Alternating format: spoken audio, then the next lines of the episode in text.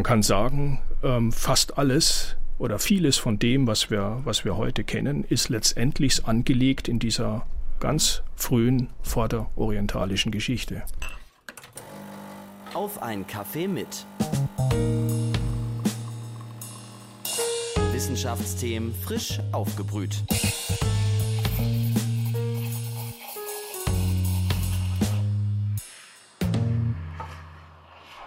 Hallo und herzlich willkommen zu einer neuen Folge Auf einen Kaffee mit, dem Wissenschaftspodcast der Uni Leipzig. Mein Name ist Viktoria Rauchhaus. Ich studiere Soziologie und spreche in diesem Podcast mit Wissenschaftlern der Uni Leipzig über ihre Forschungsthemen. Wie sieht euer Uni-Alltag aus? Ich sitze oft vor meinem Laptop, lese Texte, lausche Vorträgen, aber eins mache ich garantiert nie. Ich ritz nie mit einem Holzkeil in Tontafeln. Ich kenne aber jemanden, bei dem gehört es fest zum Uni-Alltag. Der Mann meiner Schwester studiert Altorientalistik und den sehe ich immer wieder mal mit Holzkeil in der Hand. Man merkt also schon, Altorientalistik ist kein gewöhnlicher Studiengang. Ich spreche heute mit jemandem, der das sicherlich auch so sieht. Michael Streck ist Professor für Altorientalistik an der Uni Leipzig. Besonders gut kennt er sich aus mit den Sprachen des alten Orients. Sprachen, deren Namen ich kaum über die Lippen bringe. Akkadisch, Aramäisch, Amoritisch, Amor Amoritisch.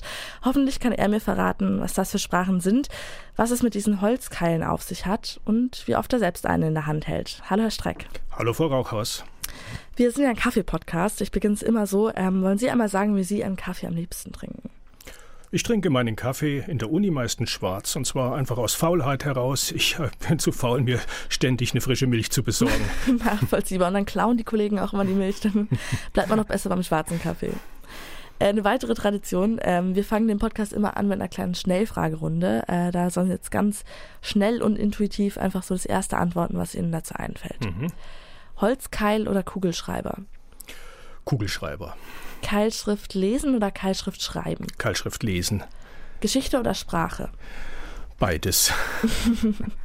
ausgraben oder auswerten? Eher auswerten als ausgraben. Hm, lieber doch nicht selbst im Dreck stehen. Ja, ich bin weitgehend ein Schreibtisch- und Bibliothekstäter. Jetzt dürfen Sie ein bisschen ausführlicher antworten. Ähm, wir sprechen die ganze Zeit schon von der Altorientalistik. Können Sie vielleicht mal erklären, was umfasst die Altorientalistik genau? Ja, sehr gerne. Das Wort Altorientalistik kann man ja in zwei Teile zerlegen, Orientalistik und Alt. Mit Orient verbinden wir eine Region, wenn man von Europa aus nach äh, Osten geht, die wir so in politischen Zusammenhängen meistens als Naher oder Mittlerer Osten bezeichnen. Englischsprachige Welt spricht von Middle East. Wenn man Europa verlässt, kommt man als erstes in die heutige Türkei und wenn man dann noch weiter nach Osten geht, ins heutige Syrien, heutige Irak, ähm, Libanon, Palästina, Ägypten auf der afrikanischen Seite und schließlich im Osten Iran. Das ist so in etwa die Staatenwelt, mit äh, der sich die Orientalistik beschäftigt. Das ist eine Welt, die ähm, wir heute meistens als islamisch bezeichnen, ist nicht ganz richtig der Ausdruck, weil es in dieser Region natürlich auch Juden und Christen gibt, aber für uns ist es weitgehend die islamische Welt. Die islamische Geschichte ist sehr alt, die geht zurück bis ähm, in das siebte Jahrhundert äh, vor Christus. Das ist aber nicht alt genug für die Altorientalistik. Die Altorientalistik beschäftigt sich mit einem Wort, mit den vorislamischen Perioden des Nahen Ostens, des Orients.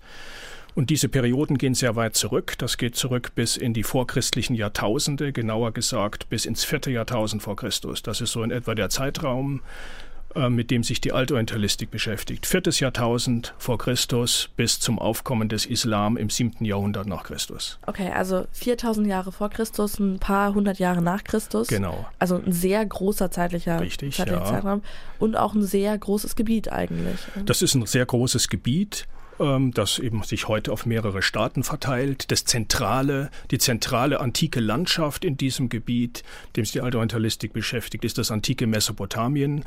Und das befindet sich hauptsächlich auf dem Gebiet der heutigen Staaten Irak und Syrien. Das ist das Land zwischen den Flüssen, wie der Ausdruck sagt. Mesopotamien ist ein griechischer Ausdruck. Und gemeint sind die Flüsse Euphrat und Tigris. Das sind die ersten Hochkulturen äh, in dieser Region entstanden und überhaupt eine der ersten Hochkulturen der Menschheit entstanden. Mhm. Dazu kommen wir später auch nochmal genauer. Ähm, praktisch alles, was man aus dieser Zeit weiß, ist ja unglaublich lange her. Also 4000 Jahre vor Christus kann man sich ja kaum vorstellen. Alles, was man aus dieser Zeit weiß, weiß man ja eigentlich über, so, über diese Tontafeln, die ich schon angesprochen habe. Diese Tontafeln mit Keilschrift, richtig? Es gibt zwei große Quellengruppen. Das eine sind, wie Sie schon zu Recht sagen, das sind die schriftlichen Quellen, die wir Gott sei Dank haben. Und zwar in einer übergroßen Fülle haben, in einer so großen Fülle, wie man sich das normalerweise nicht vorstellt. Es gibt ähm, zurzeit etwa 600.000 Keilschrifttexte auf der Welt, die in verschiedenen Museen, Sammlungen lagern. Und es werden laufend bei archäologischen Ausgrabungen, auch bei Raubgrabungen, weitere Texte gefunden. Das Textkorpus ist also nach oben offen.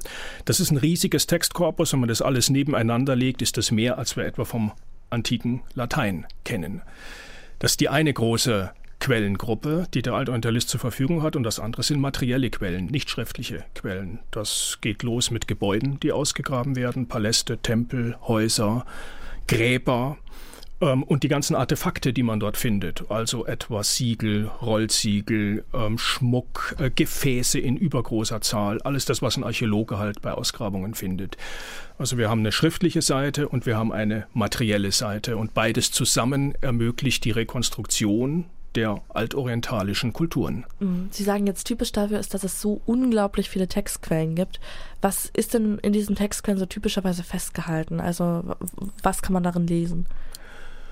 Es sind sehr unterschiedliche Textgenres. Ähm, man kann die keilschriftlichen Genres so in drei ganz große Gruppen einteilen.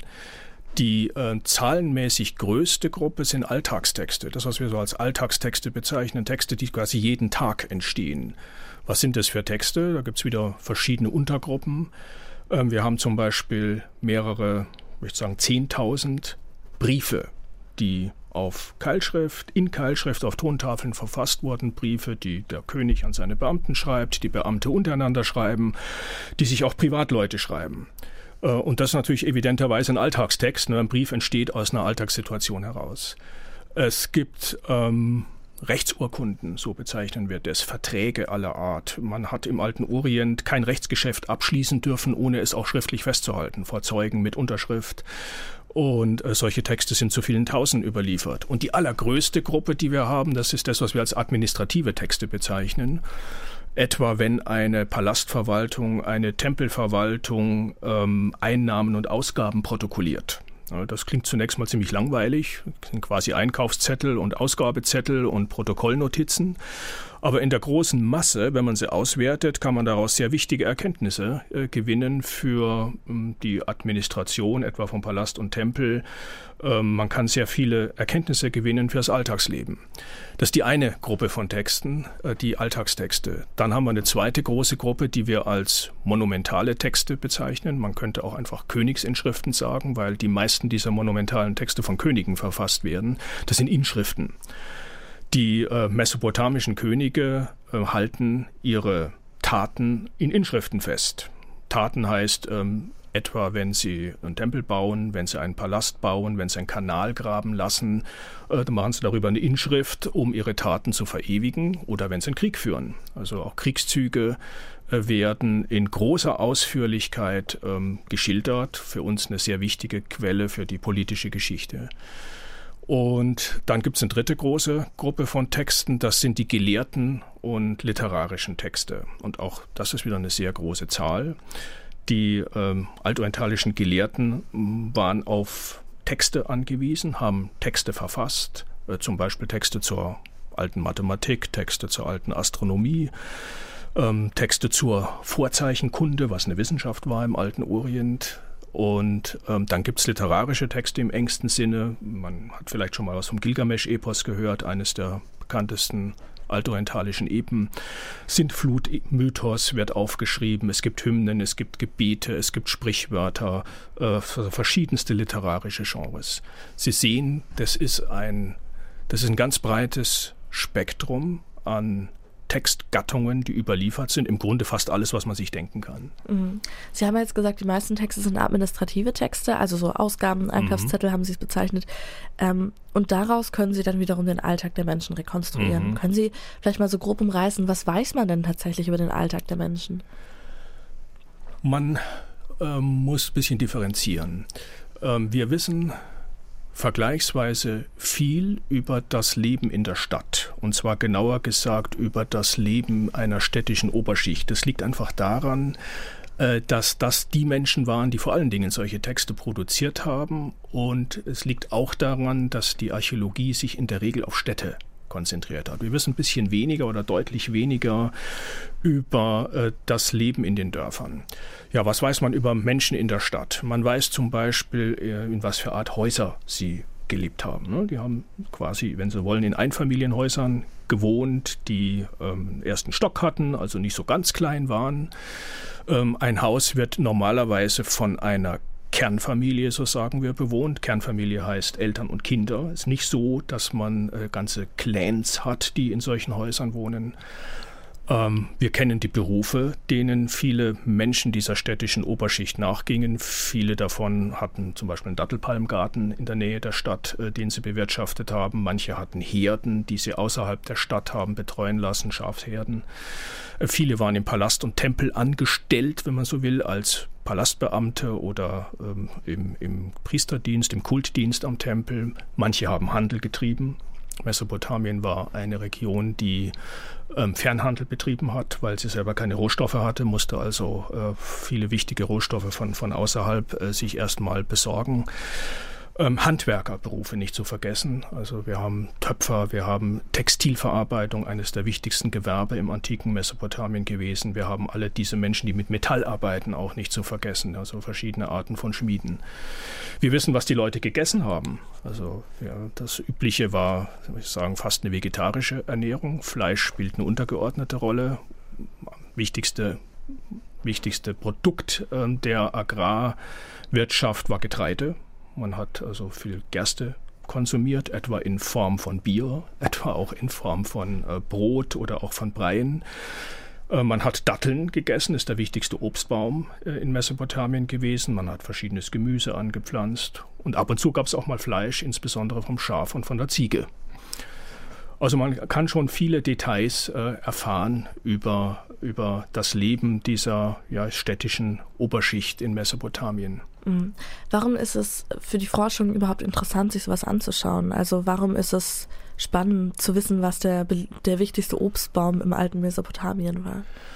Also ich persönlich zumindest finde es eigentlich fast interessanter zu wissen, wie der einzelne Mensch damals äh, gelebt hat, als dass der König XY das Land so und so überfallen hat und dann vielleicht erfolgreich oder nicht erfolgreich war. Das ist zwar auch wichtig, die großen politischen Linien, aber so das Leben des einzelnen Menschen äh, ist sehr spannend. Und von diesem einzelnen Menschen kann man dann rekonstruieren, zum Beispiel auch die Wirtschaftsgeschichte einer ganzen Periode. Da hat Mesopotamien sehr viel zu bieten, viel mehr als andere antike Regionen, die diese Art Quellen nicht besitzen. Also man kann etwa antike Wirtschaftsgeschichte so gut betreiben im alten Orient wie fast nirgendwo sonst in der antiken Welt. Mhm. Sie sagen jetzt, für Sie ist es besonders interessant, sich mit dem Alltag zu beschäftigen. Mhm. Und warum würden Sie sagen, ist es insgesamt interessant, sich mit dem alten Orient zu beschäftigen? Ja, das ist natürlich eine ähm, nicht ganz einfache Frage. Ich würde sagen, es ist ein menschliches Grundbedürfnis zu erfahren, wie sich ähm, Menschen in anderen Zeiten, Menschen in anderen äh, Kulturen verhalten haben, wie sie gelebt haben, vielleicht auch was für ähm, Lösungen und Möglichkeiten sie ähm, entwickelt haben, um mit ihrem Alltag zurechtzukommen. Interessiert eigentlich fast jeden. Ne? Jeder interessiert sich zum Beispiel auch für die Geschichte seiner eigenen Vorfahren.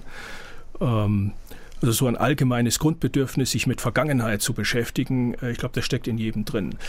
Standardantwort, die Altunitalisten natürlich gerne geben, ist, dass man aus der Geschichte lernen kann. Sicher kann man ähm, wenn nicht auch nicht so ganz banal, nicht so ganz direkt, aber äh, wenn man sich mit Geschichte befasst, kann man sich vielleicht auch mit der Gegenwart dann besser zurechtfinden. Mhm. Sie halten auch einen Vortrag für SchülerInnen mit dem Titel äh, Eine Reise zu den Erstlingen der Welt. Mhm. Was gab es im alten Orient zum ersten Mal? Der alte Orient äh, ist eine Region, in der tatsächlich sehr viele Dinge in der Menschheitsgeschichte zuerst entstanden sind. Das beginnt schon weit in der Vorgeschichte. Dieser, diese Region des alten Vorderen Orients ist die Region, wo das erste Mal in der Menschheitsgeschichte die Menschen dazu übergingen, von einem Dasein als Jäger und Sammler in eine Ackerbaugesellschaft. Man hat angefangen, Getreide anzubauen, man hat angefangen, Tiere zu halten. Das ist ein Prozess, der so um 10.000 vor Christus bereits eingesetzt hat in ähm, dieser Region, die wir heute als fruchtbaren Halbmond bezeichnen. Das ist nicht genau Mesopotamien, sondern das ist die, so ein bisschen von Mesopotamien Richtung Gebirge, wo die ökologischen Bedingungen dafür sehr günstig waren. Das ist so ein halbmondförmiger, ein halbmondförmiges Gebiet östlich von Mesopotamien über Obermesopotamien bis hin zur Mittelmeerküste und dann runter bis Ägypten. In dieser Region ist das erste Mal Getreide angebaut worden, hat man das erste Mal angefangen, Tiere zu züchten. 10.000 vor Christus. Und das ist dann ein Prozess, der über Jahrtausende hinweg sich entwickelt hat. Ackerbau, Viehzucht bedingt Sesshaftigkeit und ermöglicht auch Sesshaftigkeit, weil man auf diese Weise viel mehr Menschen ernähren kann. Das heißt, es entstanden plötzlich die ersten Siedlungen, die ersten Dörfer und die wurden immer größer im Lauf der Jahrtausende, entwickelten sich zu Städten. Wir haben in dieser Region des fruchtbaren Halbmonds im, vor, im vorderen Orient die ersten Städte der Menschheit. Dann im vierten Jahrtausend vor Christus äh, war die größte dieser Stadt, die heißt Uruk, ganz im Süden äh, des heutigen Irak gelegen, im südlichsten Mesopotamien, war, so weit glaubt jedenfalls die Geschichtswissenschaft, die größte Stadt der Welt damals. Das war ein sehr komplexes Gebilde mit sehr vielen Menschen, das auch eine Administration erforderte. Man konnte diese Menschen nicht mehr ohne eine vernünftige Verwaltung und eine vernünftige Regierung zusammenleben lassen. Das heißt, da entstanden die ersten Könige ersten politischen Strukturen mit einem König äh, an der Spitze. Es entstanden Paläste, es entstanden äh, Tempel. Diese Tempel und Paläste hatten eine so komplizierte Administration, dass irgendwann das menschliche Gehirn nicht mehr ausreichte, diese Administration zu bewältigen. Und das ist der Grund für die Erfindung der Schrift im vierten Jahrtausend vor Christus. Diente dazu, das menschliche Gedächtnis zu entlasten und äh, die Administration zu erleichtern. Das heißt, wir haben neben den ersten Siedlungen, dem ersten Ackerbauern, den ersten Viehzüchtern, ähm, auch äh, die Schrifterfindung in dieser Region. Und so geht das dann weiter. Ne? Also da haben wir dann die, die ersten Götter, von denen wir wissen in der Menschheitsgeschichte. Wir kennen die ersten Wissenschaftler aus dem alten Vorderen Orient, Gelehrte, sagen wir besser. Ähm, man kann sagen, ähm, fast alles oder vieles von dem, was wir, was wir heute kennen, ist letztendlich angelegt in dieser ganz frühen vorderorientalischen Geschichte. Das würde man ja auch nicht erwarten. Also, dass was, was räumlich auch so weit weg ist, trotzdem so einen starken Einfluss hat noch auf unseren Alltag heute. Mhm. Da haben Sie völlig recht. Das ist eine Region, die ja weit weg ist. Und äh, der Einfluss ist auch nicht direkt, sondern ähm, indirekt. Ähm, zum Beispiel Schrift ist ein gutes Beispiel. Schrift ist also im fruchtbaren Halbmond entstanden. Im zweiten Jahrtausend vor Christus hat man in derselben Region des alten Orients das Alphabet entwickelt. Das Alphabet ist im 8. Jahrhundert vor Christus von den Griechen übernommen worden und die Griechen haben es dann über die Römer zu uns übermittelt. Das heißt also, die Art zu schreiben letztendlich, die wir haben, äh, geht auf den alten Orient zurück, allerdings über Vermittlung ähm, der, der, der alten Griechen. Das gilt auch für manche andere Dinge. Äh, wenn Sie hier auf die Uhr schauen, dann werden Sie äh, feststellen, dass die Stunde 60 Minuten hat und die Minute 60 Sekunden. Haben Sie vielleicht schon mal gefragt, warum sind es nicht 100 Minuten und 100 Sekunden? Das liegt daran, dass man im alten Orient mit der Zahl 60 gerechnet hat als Grundzahl. Das ist ein, ist ein altbekanntes Beispiel, äh, dass, ähm, diese, dass die 60 als Grundzahl und die Einteilung unserer Zeit oder die Einteilung des Kreisbogens in 360 Grad, also 6 mal 60, letztendlich auf den alten Orient zurückgeht, wieder über die Vermittlung der alten Griechen. Das wusste ich nicht, dass es mit den 360 Grad mit der Uhrzeit, dass das auf den alten Orient zurückgeht. Ja, auch die Einteilung äh, des Tages in 24 Stunden äh, geht letztendlich auf den alten Orient zurück. Man hatte da ursprünglich den Tag in Wachen eingeteilt. Das waren zunächst mal sechs und dann wurden die weiter unterteilt. Dann waren es zwölf und schließlich waren es 24. Krass. Ja, also ich bin, ich bin überrascht, muss ich sagen. Also, dass es wirklich so sehr mit dem Alltag verhaftet ist, ist ja wirklich faszinierend, weil es ja trotzdem eine Zeit ist, über die viele Menschen einfach nichts wissen. Also ein, eine Kultur, die vielen einfach nicht bekannt ist. Ja, das sind Sie nicht die Einzige, die überrascht ist. Es ist tatsächlich so, man erfährt das bei uns leider nicht so. Wo würde man das eigentlich erfahren wollen? Zum Beispiel in der Schule. Äh, im Geschichtsunterricht. Nur leider spielt da der alte Orient fast gar keine Rolle, wenn überhaupt noch. Also früher gab es ihn noch in Geschichtsbüchern in der ersten Stunde oder in der zweiten und inzwischen ist er aber zum Teil verschwunden.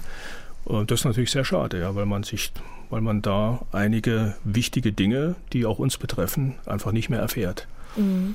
Ja, in der Schule ist es kein Riesenthema, aber ähm, Sie haben es im Vorgespräch auch mal angesprochen.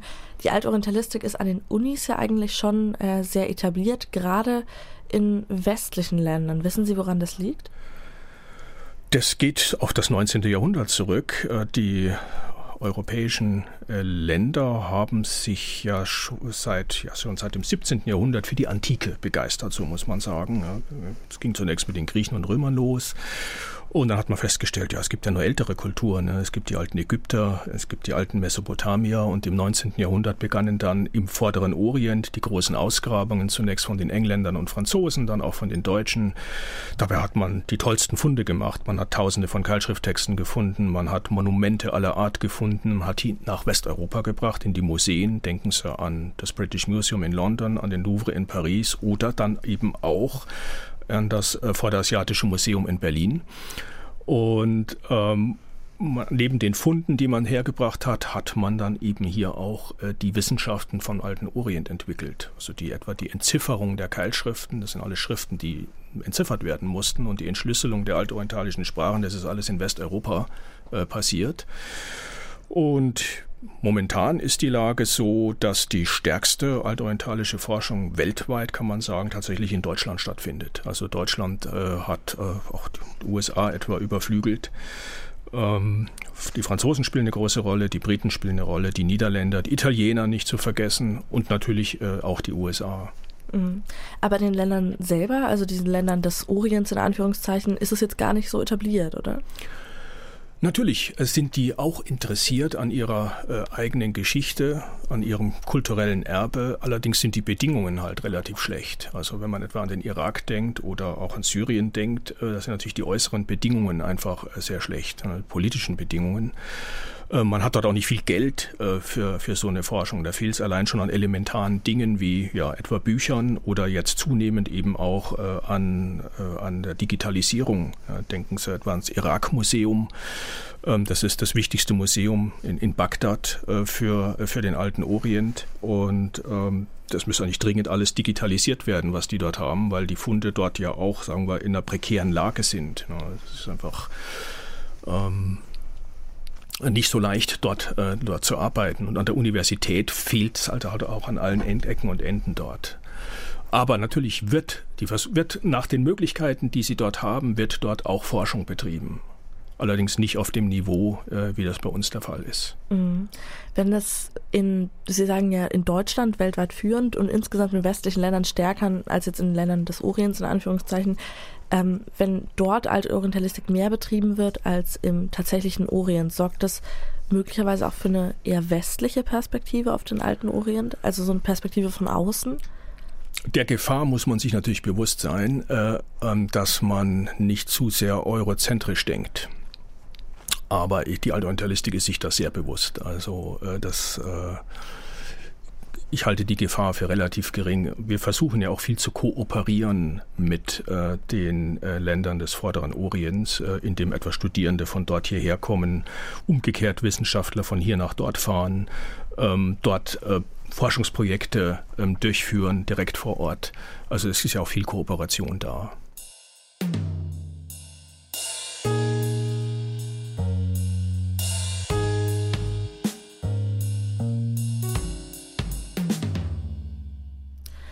Ähm, wir machen einen kleinen Sprung jetzt mal zum Studium hin. Ich habe so viel über den alten Orient gelernt, aber wir können uns leider nicht, nicht nur darüber unterhalten, auch wenn ich gerne würde. Ich spreche aber mit Ihnen gerne auch über den Studiengang Altorientalistik selbst. Ähm, warum haben Sie sich denn dafür entschieden? Für mich stand der Berufswunsch tatsächlich ein Jahr vor dem Abitur fest.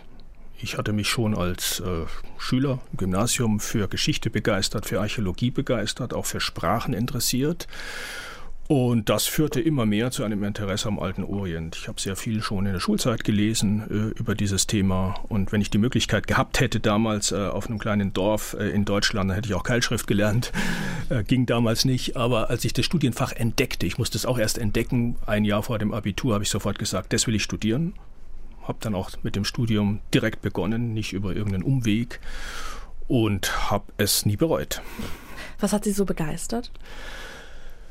Mich hat das, mich hat, mich hat die Thematik begeistert. Ähm, ich habe sehr gerne mit alten Sprachen gearbeitet, mit schwierigen Schriften gearbeitet, äh, mit den Texten gearbeitet, habe mich sehr für Geschichte interessiert, für Archäologie interessiert. Das alles konnte ich da ausleben. Und auch die Studienbedingungen fand ich klasse. Egal, wo ich studiert habe, erst in Marburg, dann in München. Es waren kleine Studierendengruppen, man hatte sehr engen Kontakt zu den Dozenten, man wurde sehr schnell auch eng in Forschungsprojekte eingebunden als Hilfskraft. Äh, all das fand ich super spannend. Wann würden Sie sagen, wann ist es besser, Altorientalistik zu studieren, als jetzt so angrenzende Studiengänge wie Ägyptologie oder Archäologie?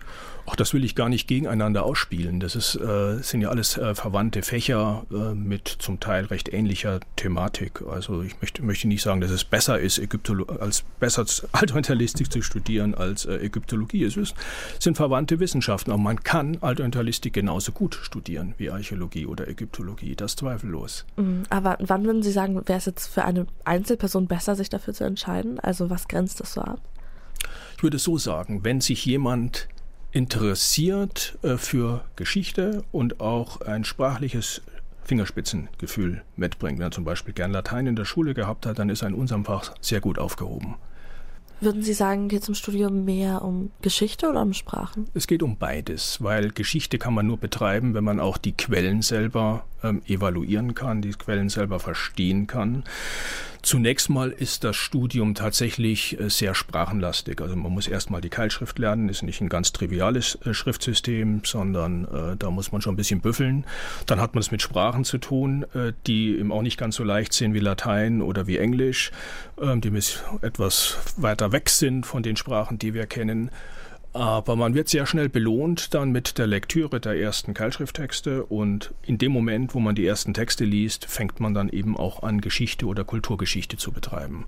Weil diese Texte liest man ja nicht nur und übersetzt man, sondern man wertet sie auch aus und stellt sie dann in den größeren historischen oder kulturhistorischen Rahmen. Wie gut lernt man tatsächlich, also wie gut kann man überhaupt lernen, Keilschrift zu lesen? Also kann man das am Ende lesen, wie man ein Buch lesen würde? Das wäre sicherlich übertrieben, das zu sagen. Das ist letztendlich immer bis zum gewissen Grade ein Entzifferungsprozess, weil Sie müssen sich vorstellen, solche Keilschrifttexte sind ja Jahrtausende alt. Das heißt, die sind nicht Sie sind nicht immer vollständig, ich würde sogar sagen, sie sind oft zerbrochen. Da haben Sie dann äh, Fragmente, wo dann plötzlich die Zeile abbricht. Ähm, die Zeichen sind nicht immer unbedingt deutlich zu sehen. Ähm, insofern ist der Leseprozess deutlich schwieriger, als wenn Sie einfach ein Buch in die Hand nehmen. Die Schrift selber ist natürlich auch komplizierter. Ein Alphabet besteht aus 25, 27, vielleicht 30 Zeichen. Die Keilschrift hat insgesamt etwa 1000 Zeichen. Und allein das ist schon eine etwas äh, komplexere Angelegenheit, dann ein solches Schriftsystem zu lesen. Mhm. Würden Sie auch sagen, dass es ähm, schwieriger ist, eine ausgestorbene Sprache zu lernen? Also die Sprachen sind ja schon seit langem, werden seit langem so nicht mehr verwendet. Ist es dann nicht schwierig, sich dem irgendwie anzunähern? Das ist es zweifellos. Ja, überhaupt sind die altorientalischen Sprachen ja noch nicht so gut erforscht wie andere Sprachen. Also ich hatte vorhin von Latein gesprochen. Latein ist natürlich auch eine alte Sprache, die an sich tot ist. Äh, und trotzdem würde niemand sagen, Latein muss erst entziffert werden. Wir kennen natürlich Latein, wir kennen jedes lateinische Wort. Das ist bei den altorientalischen Sprachen nicht so. Ähm, wir stoßen immer wieder auf Wörter oder auf äh, Sätze, die wir nicht so gut oder gar nicht verstehen. Also die, die Sprachen selber sind eigentlich auch noch Gegenstand der Forschung. Die müssen noch erforscht werden. Woran liegt das?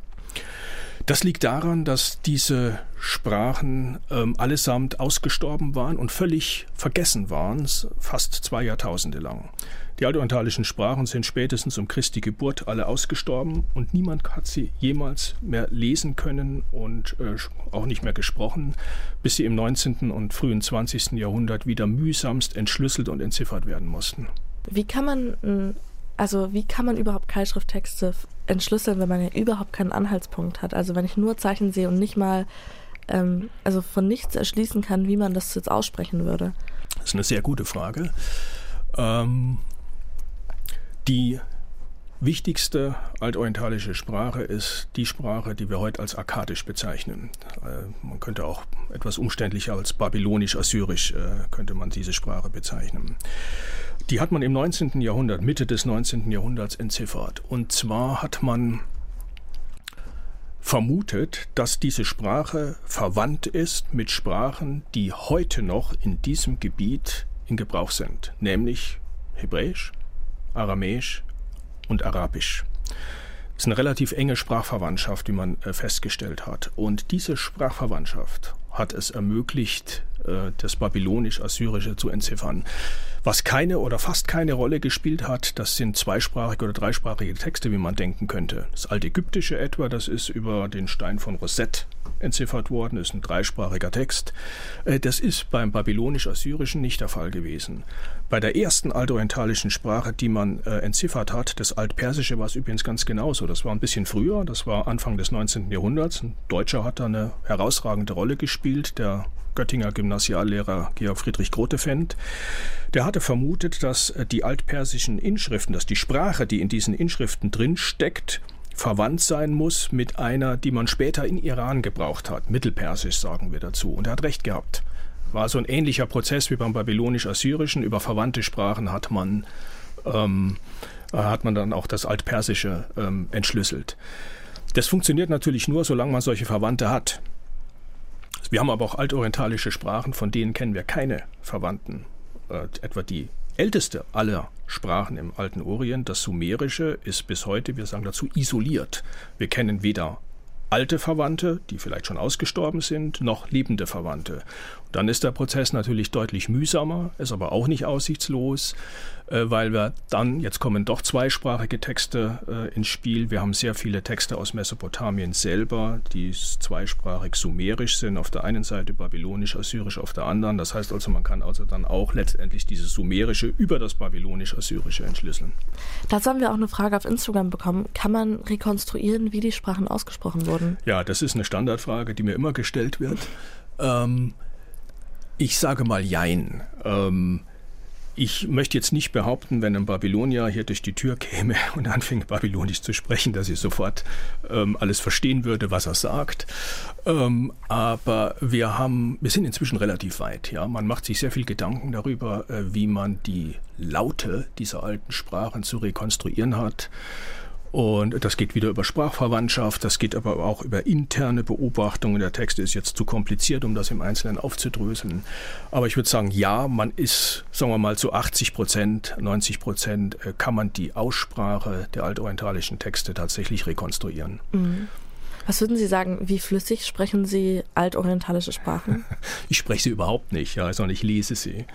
Also das ist nichts, was wir, was wir natürlich äh, irgendwie brauchen könnten, dass man diese Sprachen spricht, äh, sondern äh, die einzige, das einzige Ziel ist eigentlich, altorientalische Texte zu lesen und zu übersetzen. Schade, ich hatte mir schon so vorgestellt, wie Sie bei einer Zeitreise gut zurechtkämen. Aber ähm, ja, ist wahrscheinlich mit einer ausgestorbenen Sprache doch nochmal schwieriger. Das ist in der Tat schwierig, ja. Wir fragen uns zum Beispiel, was hat man, äh, das kommt, in, wir wissen zum Beispiel nicht, hat man guten Morgen oder guten Abend gesagt. Mhm. Ja, so eine ganz banale Geschichte, die man, wenn man eine Sprache lernt, ähm, also eine, eine, lebende Sprache lernt, als erstes sich aneignet. Das wissen wir nicht, weil es nirgendwo in dem Text steht. Ja, mhm. kein Text fängt an mit Guten Morgen. Ja. also über den alten Orient ist doch manches noch nicht so klar. Mm, spricht man im Studium auch über den heutigen Orient? Ist das auch ein Thema, das im Studiengang vorkommt? Ähm, das ist nicht direkt ein Thema. Also äh, wenn ich eine Einführungsvorlesung halte zur Einführung in die Alte Imperialistik, dann äh, bespreche ich zum Beispiel auch die Landschaft äh, des Vorderen Orients. Die hat sich natürlich in manchen Parametern bis heute nicht verändert. Ja, auch heute fließen noch Euphrat und Tigris durch den Irak und auch heute noch ist der Irak von hohen Gebirgen umgeben und wir haben im Süden den Persischen Golf und dann im Westen das Mittelmeer. Ähm, das sind so die Dinge, äh, die, da betreibt man natürlich sozusagen äh, Geografie, wie sie heute ist. Äh, aber an sich die moderne Staatenwelt etwa des Vorderen Orients spielt in der Altorientalistik nicht direkt eine Rolle. Mm, also man bleibt dann doch eher in der Vergangenheit. Mm, manche würden vielleicht sagen, dass Altorientalistik ein sehr spezielles Fach ist, also eher so fast ein Orchideenfach. Mm, lernt man im Studium auch, wie man die Altorientalistik praktisch nach außen hin vertritt, wie man die Erkenntnisse, die man im Studium äh, bekommt, weiter vermittelt? Das ist natürlich ein ganz äh, wichtiger äh, Aspekt, der auch, man muss sagen, immer noch zunehmend äh, wichtig wird, ähm, dass man die Erkenntnisse, die wir gewinnen, nach außen trägt. Das kann man natürlich auf unterschiedlichste Formen machen. Das kann man durch Publikationen machen.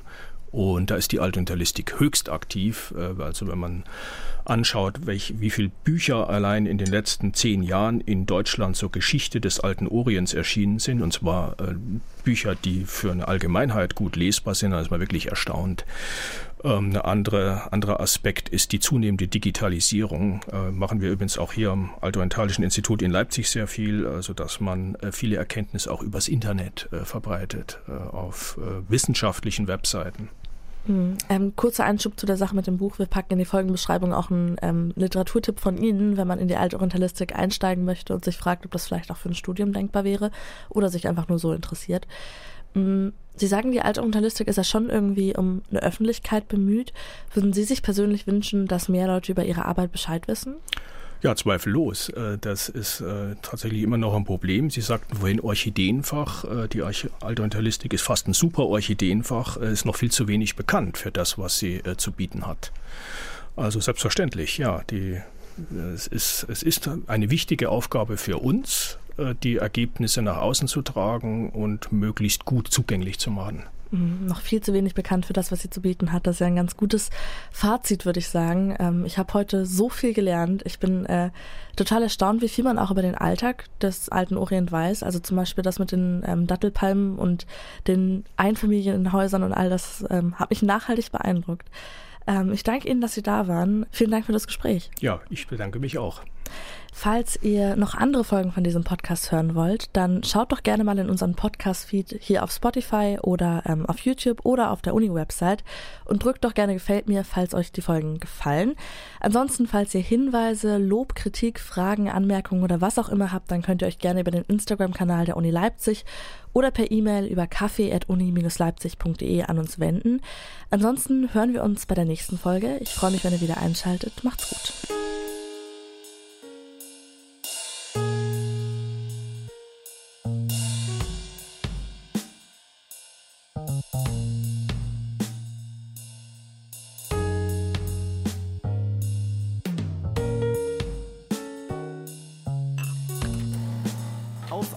Kaffee mit. Wissenschaftsthemen frisch aufgebrüht.